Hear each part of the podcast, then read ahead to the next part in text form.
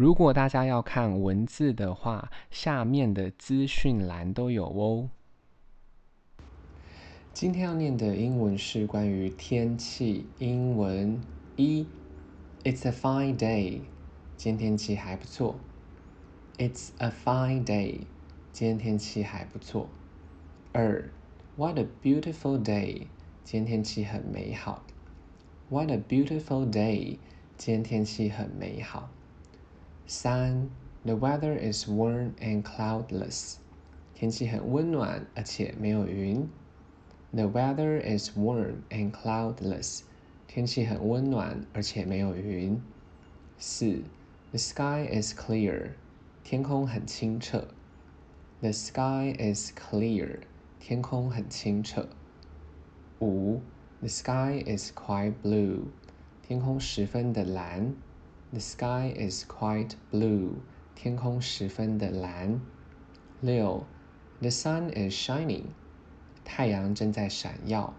The sun is shining. 太阳正在闪耀。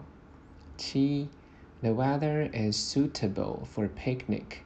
天气很适合野餐。The weather is suitable for picnic. 天气很适合野餐。八。 Most days are great in fall. 大部分的天气在秋天都很不错。Most days are great in fall. 大部分的天气在秋天都蛮不错的。九，Spring is coming.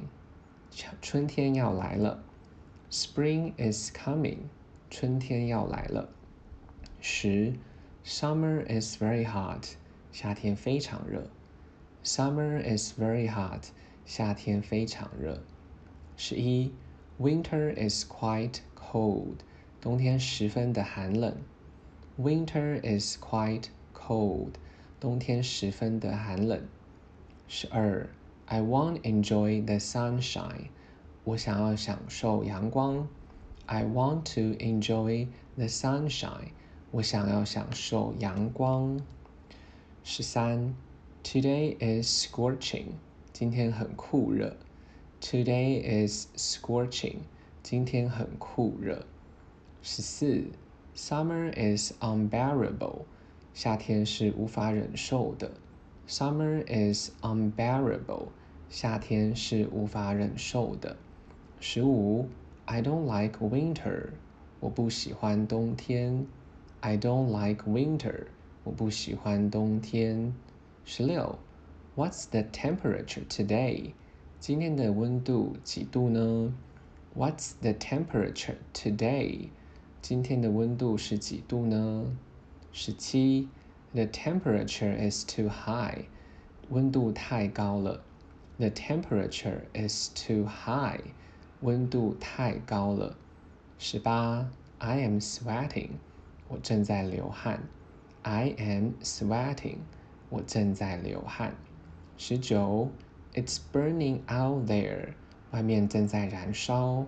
It's burning out there，外面正在燃烧。